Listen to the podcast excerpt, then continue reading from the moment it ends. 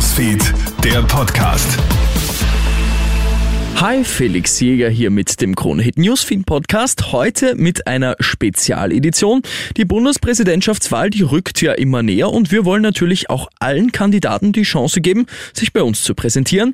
Ich freue mich deshalb sehr, dass sich Gerald Groß die Zeit genommen hat, mit mir ein Interview aufzunehmen. Und hier sind seine Antworten auf unsere zehn Fragen, die wir allen Bundespräsidentschaftskandidaten stellen. Wie könnte denn für Sie ein perfektes Österreich in zehn Jahren aussehen? Ein perfektes Österreich sieht in zehn Jahren so aus, dass den Menschen die Angst genommen wird, der Gesellschaft die Polarisierung und wir unseren Wohlstand auch wieder zurückgewinnen, der die sechs, äh, letzten sechs Monate verlustig gegangen ist. Und würden Sie sagen, es ist nicht äh, im Jahr 2022 eigentlich äh, schon längst äh, Zeit für eine Frau an der Spitze des Staates und jetzt haben wir doch wieder nur männliche Kandidaten eigentlich? Da haben Sie vollkommen recht, liegt aber auch daran, dass keine Frauen von den beiden Großparteien SP und ÖVP nominiert worden sind. Also man kann den Kandidaten, den männlichen, keinen Vorwurf machen. Aber wenn man sich meinen Lebenslauf ansieht, dann glaube ich, bin ich durchaus divers genug, um ein wenig Punktheit in diesen Wahlkampf zu bringen. Mit welchem Ihrer Gegenkandidaten würden Sie denn in eine WG ziehen, wenn Sie müssten und mit wem auf äh, keinen Fall? Also mit Alexander van der Bellen würde ich auf keinen Fall in eine WG ziehen, äh, den würde ich schon in einem Seniorenwohnheim wohnen, wenn nicht unbedingt muss. Und ähm, ich glaube, dass mit Marco Bogo es durchaus lustig äh, sein würde. Er bringt die Komponente des Biers mit. Ich bringe ein paar Flaschen Wein aus der Südsteiermark mit. Also da lässt sich das Leben durchaus leben. Wie würde Sie denn Ihr bester Freund mit drei Worten beschreiben? Stur, fleißig, und nachgiebig. Stur im Durchsetzen von Standpunkten, nachgiebig in der Verfehlung menschlicher oder in der Vergebung menschlicher Fehler in der Umgebung. Wie würden Sie denn sagen, verbringen Sie äh, außerhalb Ihrer Tätigkeit Ihre Freizeit? Was sind Sachen, die Sie gerne unternehmen? Also ich bin ja gerne in der Südsteiermark. Wir haben dort unten ein Wochenendhaus mitten in den Weinbergen und äh, verbringe tatsächlich sehr viel in meiner Freizeit bei Gartenarbeit. Ich bin ein begnadeter Rasenmäher, um nicht zu sagen Olympionike im Rasenmähen. Wir haben einige Obstbäume, die geschnitten werden müssen. Ich habe eine Katze, die bespaßt werden muss.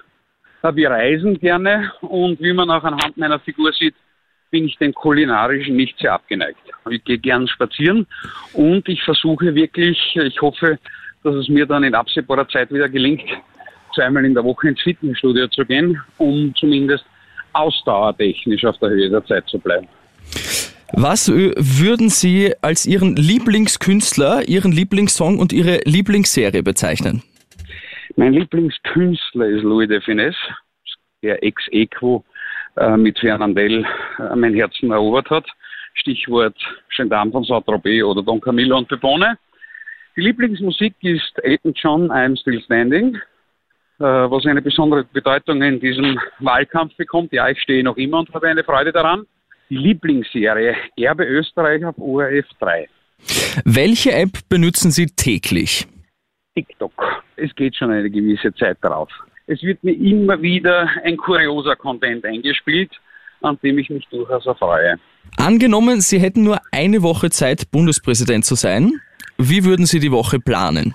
Zwei Dinge. Das erste die österreichische Bundesregierung sofort entlassen willst du Gerald Groß, bist du die Regierung los.